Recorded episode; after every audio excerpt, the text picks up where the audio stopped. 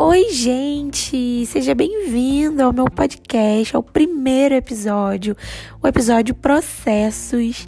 Então, se você gosta de pensar na vida, de aprofundar pensamentos e falar sobre assuntos aleatórios, enfim, aqui é seu lugar. Eu espero que você goste do que eu tenho para dizer. Eu sinto que eu tenho muita coisa para falar, para externalizar, para verbalizar sobre meus pensamentos, minhas experiências, minhas opiniões. E é muito legal ter você aqui me ouvindo. Muito obrigada por isso.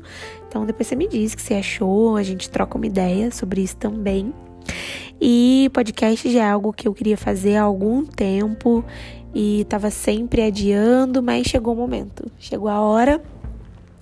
E eu quero começar falando sobre processos, né? Porque eu já precisei passar por vários processos assim na vida e não tão fáceis, né? E sempre que eu passo por situações, eu gosto de pensar nelas, né? De analisar, de tirar alguma lição daquilo não simplesmente passar e, ah, beleza, a vida vai acontecendo e vou deixando a vida levar. Eu gosto de entender quais são as lições que aquilo me trouxe, o que, que aquilo fez comigo.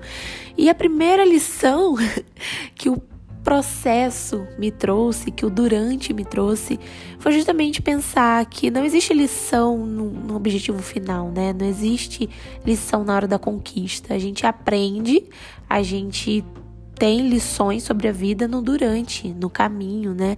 No momento que a gente está percorrendo a estrada para determinado conquista, ou objetivo ou resultado final. E a vida acontece no durante, né? A vida não acontece no, no objetivo final. A vida acontece no meio, né? No caminho, no durante isso foi uma chave para mim, isso mudou muito a minha forma de pensar, porque eu tinha muita pressa, né? Ah, se eu quero conquistar um, diploma, eu quero logo o diploma na minha mão, eu não quero ter que ficar passando anos e naquele perrengue, estudando e, e me imaginando formada, me imaginando é, vivendo a, a, experiência de, enfim, de exercer aquela, aquela profissão. Mas é no durante, é naquele processo que eu vou aprender o que eu necessito aprender para finalmente conseguir exercer essa profissão. É no durante que eu vou ter experiências, e essas experiências vão muito além do diploma, né? As experiências do aprendizado, os amigos, é, os lugares, as coisas vividas, e isso não volta, né, gente? Existem durantes na nossa vida que só acontecem uma vez. A gente pode passar por outros processos e por outras experiências, mas aquela ali é uma vez só. Então, é no processo que a gente vive, né? É no durante que a gente vive. E mais do que isso, é no durante que a gente se torna. Porque a todo momento a gente vai se transformando, a gente vai mudando, né? A gente ganha novas características, a gente ganha novos gostos a partir de coisas que a gente experimenta, a partir de experiências que a gente vive. Então a gente vai mudando, vai amadurecendo, a gente vai aprendendo vai criando novos vínculos e tudo isso acontece no durante. Então a gente se torna é no durante. Eu passei por um processo ultimamente muito difícil na minha vida, né? Eu tive um abortamento, perdi um bebê e eu queria estar tá contando, né, esse testemunho quando desse tudo certo, quando eu engravidasse de novo, numa gravidez saudável, numa gravidez que chegasse até o final, que eu tivesse o meu bebê nos meus braços e pudesse contar: olha, deu certo, olha aqui, meu bebê. E isso ainda não aconteceu, eu nem posso engravidar ainda, né? Tô no período de tratamento pós-abortamento. E esse processo é muito difícil, é muito doloroso. Não tem benefício, né? A gente tem uma mania de criar um discurso, de ter que olhar o lado bom das coisas. E não é tudo que tem um lado bom. Existem tragédias que são apenas tragédias, elas são tristes por si só. É igual aquela história de ah, o que, que a pandemia me trouxe de bom? Bom, para mim nada. De bom a pandemia não trouxe nada. A pandemia trouxe muita morte, né, para muita gente, muitas percas, doença, crise financeira e por aí vai. Aí tem gente que pensa, nossa, mas esse período me trouxe novos aprendizados. Sim, o período trouxe novos aprendizados, né? Porque na vida, enquanto a gente está vivo, enquanto a vida acontece, existem novos aprendizados todos os dias sendo servidos na nossa mesa. A gente pode escolher olhar para isso e aprender e trazer isso como algo que vai servir de alguma coisa para nossa vida ou não, ou simplesmente não aprender nada. E é bom quando a gente escolhe aprender, mas não significa que aquela coisa triste que está acontecendo trouxe coisas boas, né? Esse discurso é ruim, porque faz a gente a perder o direito do luto, perder o direito de ficar triste, perder o direito de se frustrar, perder o direito de sentir. Isso não é legal. Então, num, a perca do meu bebê, o meu abortamento, ele não me trouxe uma coisa boa, né? Mas esse processo da espera, esse processo de ter que aceitar um tratamento, de ter que aceitar o luto, de ter que aceitar tudo que eu perdi, para passar por um processo que um dia eu vou poder dizer que acabou esse processo e que eu tive uma gravidez saudável, esse processo está me tornando alguém diferente. Esse processo está me dando características novas que eu não tinha, está me dando força que eu não tinha, tá me dando, tá me transformando numa pessoa nova que eu não conheço completamente ainda, mas eu já gosto, né? Então é no durante que a gente se torna é no durante que a vida acontece. A vida não acontece no objetivo final. Isso foi uma chave para minha vida, porque a gente olha para as coisas com muita pressa. A gente vive em tempos de tudo precisa ser para ontem, né? A gente vai no restaurante ou num café, a gente faz o nosso pedido e dá cinco minutos a gente tá se coçando na cadeira, a gente tá achando ruim. Nossa, cadê esse pedido que não vem?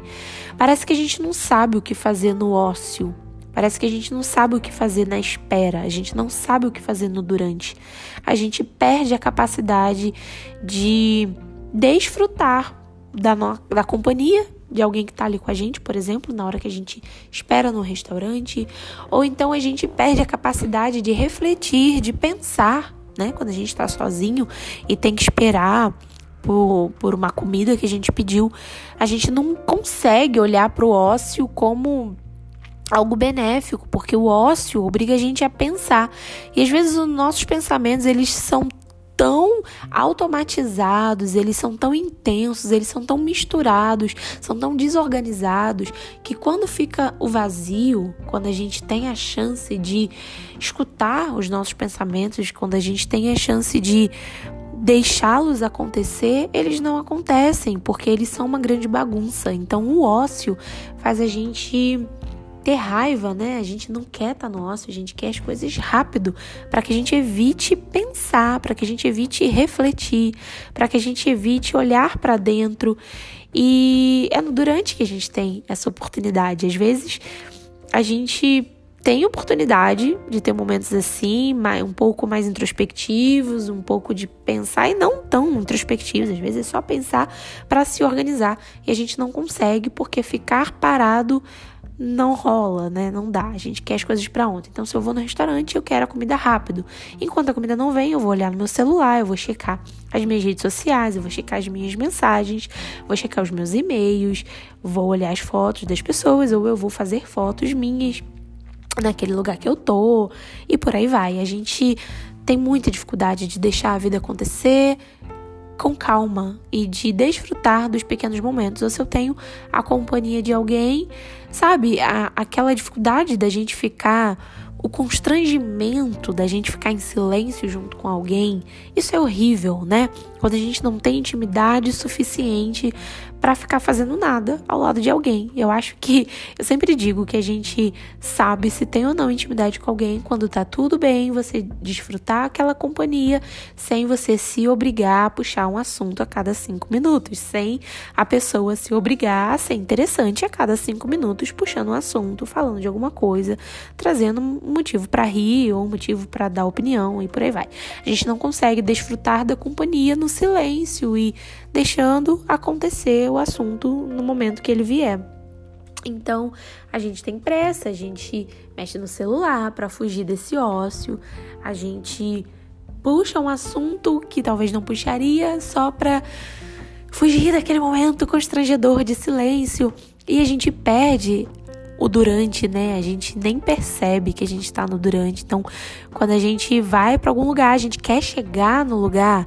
Se eu vou viajar, eu tô tão ansiosa para chegar no lugar. Eu baixo um monte de podcast para ouvir, eu coloco música, assisto série, leio um livro, faço várias coisas para não ficar no ócio porque é chato ficar no ócio, porque o ócio me obriga a ficar parada, me obriga a escutar os meus pensamentos, me obriga a olhar e reparar no mundo em volta. Então, quando eu parei a parei para mudar o meu pensamento sobre o durante e consequentemente sobre os processos, esses pequenos detalhes mudaram também. Parece que uma coisa não tem nada a ver com a outra, né? Mas tem tudo a ver. Então, quando eu aceitei os processos e entendi e pude enxergar beleza, pude enxergar algum benefício nos processos, no durante, na demora, na espera. É, uma vez eu estava conversando com meu marido e a gente estava muito ansioso para começar uma nova etapa profissional na nossa vida, né? A gente estava alguns dias em casa e queria logo começar a trabalhar naquilo que a gente estava se dedicando há algum tempo. E aquela ansiedade começou a ficar uma ansiedade não saudável, né? Uma ansiedade que roubava nosso sono, que roubava nossa, a nossa paz, que fazia a gente ficar chateado por não ver as coisas acontecendo, que fazia a gente se sentir atrasado em relação à vida. Sabe quando a gente se sente atrasado em relação à vida? Parece que a vida de todo mundo tá acontecendo e a nossa vida tá parada, a nossa vida não tá acontecendo. Dá uma sensação de atraso na vida, né? E a gente tava sentindo aquela sensação. E eu falei para ele a gente precisa desfrutar desse momento, porque quando a gente começar a trabalhar nisso aqui que a gente está se dedicando, a gente não vai ter mais tempo em casa, a gente não vai ter mais tempo para descansar direito, a gente não vai ter mais tempo para estudar, para sentar no computador e estudar com calma e fazer as nossas anotações, a gente não vai ter mais tempo de produzir o que a gente precisa produzir com o tempo livre que a gente está tendo agora. A gente não vai ter mais tempo da companhia ou do outro e de conversar e de fazer coisas que geram tempo de qualidade para gente. A gente simplesmente não estava desfrutando daquele processo, daquele durante, daquela espera, porque a gente estava com tanta pressa de viver o que viria depois que a gente não olhava para aquele momento como uma oportunidade de tempo, uma oportunidade de, de viver aquele durante. E aprender a olhar para esses processos é muito difícil, porque parece que não tem um jeito da gente aceitar os processos, né? A gente quer se tornar alguém melhor, a gente quer aquele resultado, mas o caminho que leva até aquele resultado a gente não quer enfrentar. É como alguém que quer emagrecer, por exemplo. A gente quer emagrecer, mas a gente não quer enfrentar a espera que exige esforço, que exige uma alimentação saudável, que exige atividade física, que exige, exige sair da zona de conforto, se sentir desconfortável, se sentir. É, forçar o corpo a trabalhar de um jeito que ele não estava acostumado a trabalhar antes. Então, a gente quer um resultado, mas a gente não quer o processo, porque o processo dói todo o processo dói. É como uma regra, né? O processo dói, faz doer, porque tira a gente da zona de conforto, tira a gente daquilo que a gente está acostumado. E a gente não gosta de sair da zona de conforto e ao mesmo tempo a gente também não gosta de ficar na zona de conforto. Então a gente vive uma ansiedade, uma pressa e ao mesmo tempo uma procrastinação, porque a gente não quer se movimentar, não quer que a vida esteja em constante movimento. Isso tudo parece um pouco confuso, talvez, mas eu espero que faça sentido para você, pelo menos pelo menos para mim faz todo o sentido do mundo. Eu espero que algum sentido faça para você, mas é sobre isso. É, não é tão profundo, não é tanta coisa que eu tenho para dizer, é só para te convidar a parar um pouquinho e desfrutar dos seus processos. Eu não sei aquilo que você quer conquistar, eu não sei onde você está tentando chegar, não sei se você tem essa sensação de atraso, né? Parece que a gente está atrasado na vida, mas ninguém está atrasado. A vida acontece no tempo que tem que acontecer. E o tempo das pessoas são diferentes, né? O tempo para mim gerar e ter filhos é diferente do tempo de uma outra mulher que de repente da minha idade já tem lá três filhos e uma família completa e consolidada. O tempo de cada pessoa é diferente porque dentro da gente certas coisas precisam acontecer, transformações precisam acontecer. E elas acontecem, né? Do nada, não existe uma pressa. Eu, durante algum tempo, eu me perguntava: será que eu vou encontrar alguém para que eu pudesse compartilhar a vida, para que eu formasse, para que eu forme, né, uma família e tudo mais? E parecia que Aquilo era algo muito distante para mim e eu não desfrutei direito da minha solteirice, de desfrutar do tempo livre, de desfrutar do meu não compromisso com uma pessoa para que eu pudesse fazer as minhas coisas naquele momento, naquele estilo de vida que eu tinha. E de repente, de repente, de um ano para o outro, um crise apareceu na minha vida, a gente começou a namorar, um ano depois a gente estava casando e agora eu tô aqui, uma mulher casada. Então a gente precisa desfrutar do durante, porque a gente nem sabe quanto tempo esse durante leva. Isso também foi uma chave para mim. A gente tem a sensação de ter uma ótica das coisas que elas vão demorar muito mais do que elas realmente demoram. E ao mesmo tempo, a gente tem muita pressa, né? E a gente tem pressa justamente por isso, porque a gente olha da ótica errada, a gente pensa logo no pior. Ah, eu vou ter que esperar seis anos, dez anos, quinze anos, ou a gente faz aquele drama. Isso nunca vai acontecer comigo, nunca vai dar certo para mim e vai. Mas para dar certo, a gente tem um caminho a percorrer e não dá para pular etapas, né? Não dá pra gente é, ligar um piloto automático e cada vez que a gente liga um piloto automático, a gente perde a capacidade de desfrutar. E a vida acontece no desfrutar. A gente se conhece no desfrutar. A gente se torna no desfrutar. E é isso. Eu espero que faça algum sentido para você. Manda uma mensagem lá no meu Instagram daquilo que você achou. O meu Instagram é jazzformagine. Manda uma mensagem para mim se isso fez sentido para você, se isso parece com o momento que você está vivendo ou que você já viveu. E até o próximo episódio.